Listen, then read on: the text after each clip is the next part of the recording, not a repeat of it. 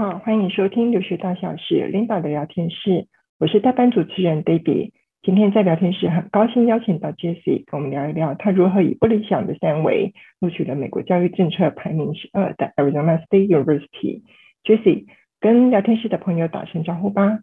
好，Debbie 老师，各位同学，大家好，我是 Jessie，然后我毕业于东海大学政治系，那我申请的硕士是美国的教育政策，很高兴今天可以来聊天室和大家分享我这两年申请硕士的经验，谢谢。嗯，OK，好，那刚刚听到一个关键词啊，是两年，呃，这两年其实 Jessie 也经历了挺多的，在英文的准备，在文件的一个撰写，在学校的一个选择，呃，那首先 Jessie 先先跟大家。分享一下，就是为什么你会想要出国？呃，我的意思是说，你的英文呢，其实刚开始英文并不是很好，也不是你的强项，怎么会想要出国呢？好，其实我算蛮晚才决定要出国，大概是大三、大四那时候，因为我原先的设定是本来也就是在台湾念公共政策的。研究所，然后或者是考公职的打算，那这两个都是笔试，所以其实在学校成绩来说，不太需要用到学校的成绩。那也就因为这样，我的大学的时候，我都是觉得说分数有过就好，六十分就好了，在校成绩没有那么的重要。然后大概是到大三下的时候，呃，因为爸爸的工作有时候会去美国，所以就是有一次在他回来之后，他就问我说。哎，既然都要念研究所，那有没有考虑要去国外念？然后他也蛮鼓励我可以出国这样。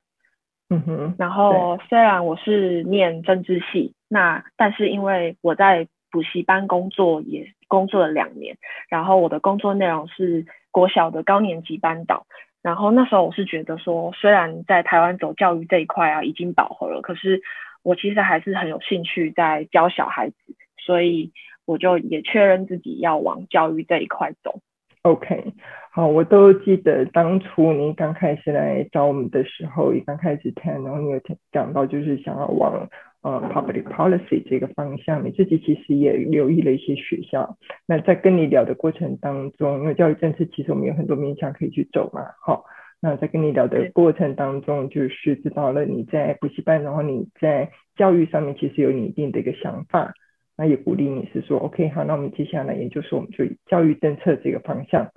啊来做申请。嗯，对。那你在学校的部分，你有什么样子的，就是对于学校的一个挑选，有什么样的一个想法呢？好，其实我本来的目标一直都是在美东，因为我想说，在政府机关工作的话，华府那边工作实习比较方便。可是后来因为自己英文的三维真的太烂，所以我到最后也不太敢定什么目标。可是另一方面又很矛盾，嗯、觉得说，哎呦，自己都花钱出国念书了，那我不想念一个很名不经传的学校。如果是那样，那我干脆就不要去读。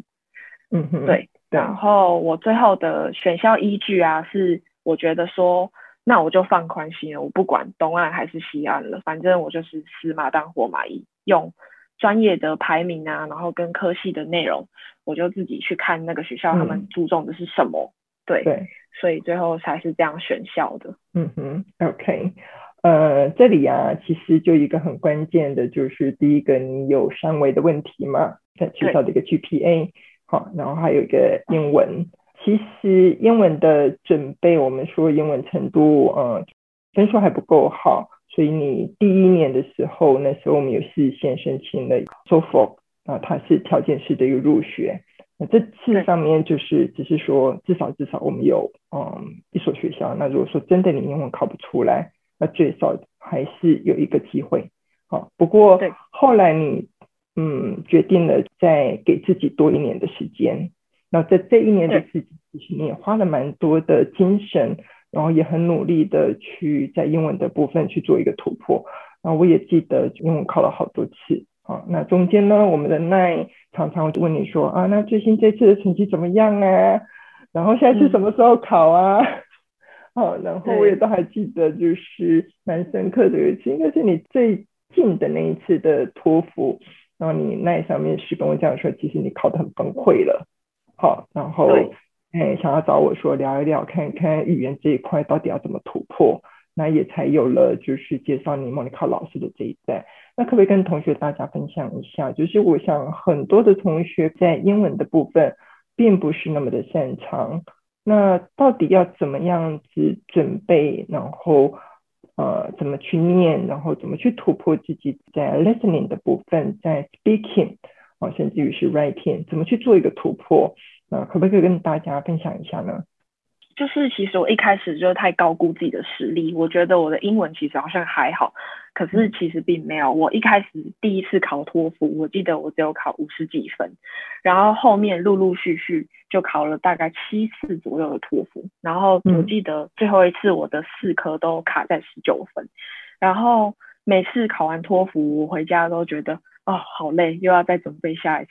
然后再加上那时候其实也毕业了，所以身边的同学啊、朋友，大家都是要么就是已经在念研究所，要么就是在工作，然后这些又让我会更紧张，我就会开始无限怀疑说啊，我的托福到底要考到什么时候？然后原本是给自己一年的时间，可是其实我发现这个时间根本就不够，因为很多申请时间都过了。然后我就静下心来想说，好，那我就再给自己一年，反正这一年就是闭关，好好的加强我的英文，反正之后出国也都是要用英文念。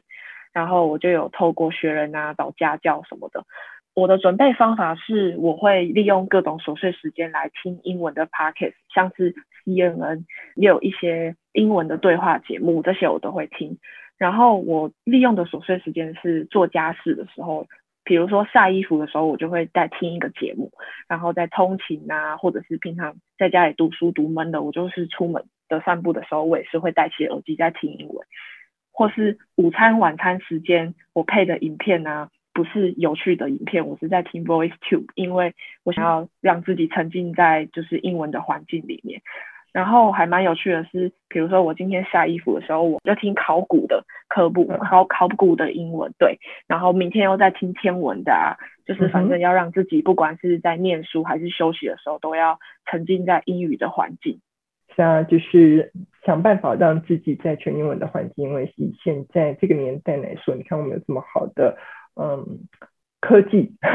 就早期的话，你说要听 podcast 还没这么简单，对不对？这一两年其实 podcast 的节目还蛮多的，也还蛮精彩的，不管是生活面的啦，或者是语言学习，那甚至于像我们现在学人推出的这个有关于留学方面的，啊、嗯，那反正英文的话，我是觉得，因为它其实本来就是生活的一种工具。那所以说也是一样，我们在生活里面去做学习。那你在听这些 podcast 的过程当中，其实不仅只是英文的一个进步，也对自己在不同领域也多了一些专业的一个知识。嗯，好。对。刚刚也有提到了，其实这一路上面在英文的准备，其实我相信你自己对自己一定都有过怀疑，想说是不是这这个真的要走下去？不过也还好，后来虽然说托福你没有办法考到八十分以上的成绩。但是因为疫情的关系，因为 Duolingo 这个考试推出来的关系，那你也在今年的一月，后来第二次的 Duolingo 就考到了一百一，我们也顺利的可以开始进行了正式的学校的申请。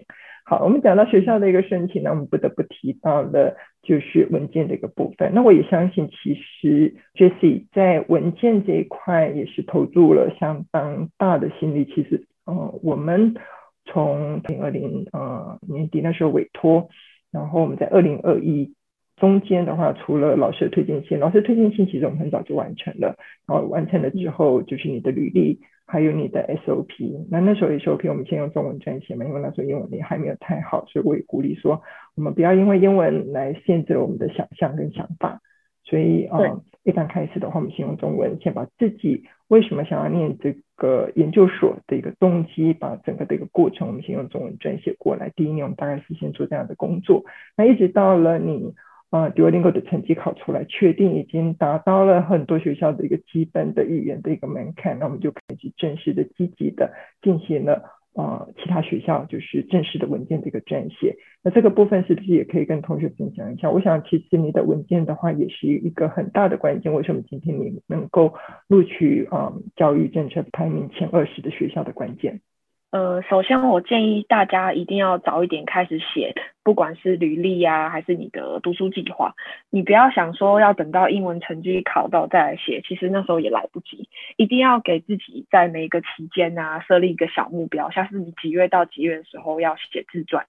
才不会说你一直无限的给自己时间，一直往后延，然后后面都很赶，因为你又要考英文，又要再准备各种资料，其实。到最后到 deadline 的时候，你会压力会非常的大。然后在呃文件撰写的部分，是 Debbie 老师，你有推荐我说，呃一个方法就是我开不同学校的档案。然后我的每一个档案都是针对不同学校的研究课程跟自己的兴趣啊，然后做结合，在里面我会写说，在这里跟我的工作业务方面哪一边是有重叠的，我是有兴趣的。那或者是说，就是可以在学校啊，你之前在大学的时候在学校上了哪一些课，那这些启发你怎样的动机？你想要透过你想要申请的硕士啊，然后未来在那边补强，然后或者是可以透过这个学校课程，可以更精进自己哪一方面的能力，这些都可以写进去。因为其实 Jessie 他 GPA 的关系啊，呃，方便让大家知道你 GPA 吗？好，我的 GPA 非常的烂，只有大概二点五，甚至还不到。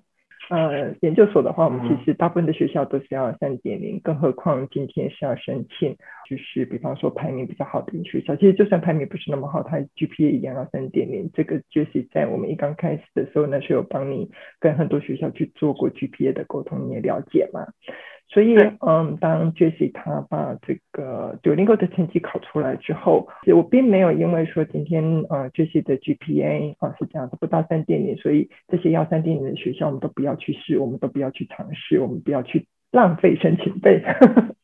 好、嗯、，OK，我都还是鼓励 Jessie 就是好。然后这样说，我们现在 Duolingo 的成绩达标了，那学校今年也没有要求 GRE 啊，因为疫情的关系，或者是这个科系本来就没有要求 GRE。那我们就不要管 GPA 的限制，你努力的，好好的针对每一个学校，你想要申请的学校，你好好的去看这个学校到底课程上面可以怎么样子去协助你去达到你未来的 career goal。好，那我们好好的就是把这个部分撰写出来，然后去尽量在学校的申请的第一轮或者是学校的 application deadline 之前完成递交。好，那所以在 Jessie 一月初。考出来 Duolingo 成绩到我们完成了四所学校的递交，我没有记错的话，应该不到三个礼拜的时间。嗯，那时候是我记得是赶在过年前就缴交第一 round 的 deadline，对，对，没错。然后二月底收到了结果。嗯、OK，好，那呃，其实你第一个收到的 decision 并不是 offer，好、哦，并不是录取信。呃，是拒绝信。那可以讲一下你，你当你收到第一封呃拒绝信，我没记错的话，是爸爸那时候曾经去过的 NC State U。好，对。那你可以讲一下，当你收到这个 decision 的时候的心情吗？好，其实因为经过这一两年的心理的起起伏伏啊，我觉得我建立了蛮强大的心理素质，然后再加上。呃，身边的朋友啊、家人啊、大老师啊，大家都鼓励我说啊，美国就那么多学校，你就一间一间试试看，一定会有一间会上。我那时候其实还蛮焦虑的，因为我就觉得英文好不容易都达标了，我很怕说我会有失望。嗯、对，然后但是我就是冷静，然后沉着的等待。呃，其实 Arizona State 的 offer 算是来的蛮快的，二月底嘛。对，就收到了。嗯，那可以分享一下，当你收到这个 offer 的时候，你有你相信这是 offer 吗？你有你有没有怀疑过？好，就是因为那一段期间，每天都在刷邮件，然后你就是看自己到底是 offer 还是怎么样。然后当我当下收到 offer 的时候，我就觉得不可思议，哇我甚至还大哭了一场。我就觉得天哪，这不是真的吧？我竟然可以上一个在美国专业排名是十二的学校。然后我就。冷静了蛮久之后，我就觉得说，啊，所以我的英语旅旅程就这样结束了吗？我真的可以去美国了吗？然后在我冷静之后，我就开始去一一跟曾经帮助过我的人啊，嗯、然后说一声感谢，因为今天其实我可以拿到 offer，不是我自己一个人的努力，对，然后很多人都有支持我，像是家人啊，然后男朋友或者是补习班老师、学校的推荐信老师，还有你们学人留学的顾问，这样我才可以撑到这边。嗯，事实上应该是这么说好了，英文的旅程也还没有结束，只是英文的考试。好，其实这些语言考试啦，托福考试也好，Duolingo 的考试已经告一段落。那接下来要真正开始的有另外一番的挑战，研究所的一个课业还等着你嘛？对，好，就是 Arizona State 给了你这个机会，但同时他也要求你的啊第一年 GPA 还是要维持在三点零以上，来证明你自己学校没有看错人，学校没有挑错人。好，在这个部分，我们其实也谈了许多 Jessie 在这一路啊，就是语言的一个挑战，怎么样子在 GPA 不理想，然后英文呢一直考一直考，然后屡战屡败啊，OK，但是还是不放弃，最后成功的达到学校要求的一个分数，那也很恭喜 Jessie 呢，能够进到这么好的一个学校，那未来也希望说你在教育政策上面可以找到自己的一片天。最后呢，是不是 Jessie 可以给其他学生或者是同学呢，或者说是跟你有类似状况的，就是学弟妹啊，有什么样子的建议或者是鼓励呢？呃，我建议大家在大学期间可以多参加实习，然后工作经验也非常重要。再加上如果你有被当的科目，我建议你可以赶快去报名学分班，然后重修，把分数拉得高一点。毕竟在校成绩真的是申请硕士的门槛。然后你也要跟学校要保持良好的关系，不管你收到任何的通知更新，你都要积极的回复学校，让他们知道你是真的很想要去这间学校读。最后，我想要跟大家讲，就是一定要相信自己，因为其实老天爷他都看得到你的努力，然后最后每个人都会有到最适合去的地方，所有的努力都会变成你人生的养分。那今天谢谢 Debbie 老师邀请我来这边分享，也祝大家申请学校都可以顺利。嗯，OK。最后，其实我要讲说，Jessie 呢，他在录取了之后，是真的非常积极的去做一些联系的工作。不管是学校这边相关的文件的一个申请，那或者说是跟自己的 advisor 相关的一个联系选课，嗯，你课选好了吗？现在还剩下疫苗通过就选，嗯，就可以去选了。对，对对对对，嗯，OK，算是非常积极的哦，就是为他的研究所的嗯功课做相关的一个准备。好，那嗯，今天很谢谢 Jessie 来到我们的聊天室。以上是今天分享的内容，对于留学的相关议题，希望能有不同的思维。如果您喜欢我们的节目，欢迎订阅并加入学人留学的会员，提出您的问题。我是 Debbie，谢谢您的收听，我们再会。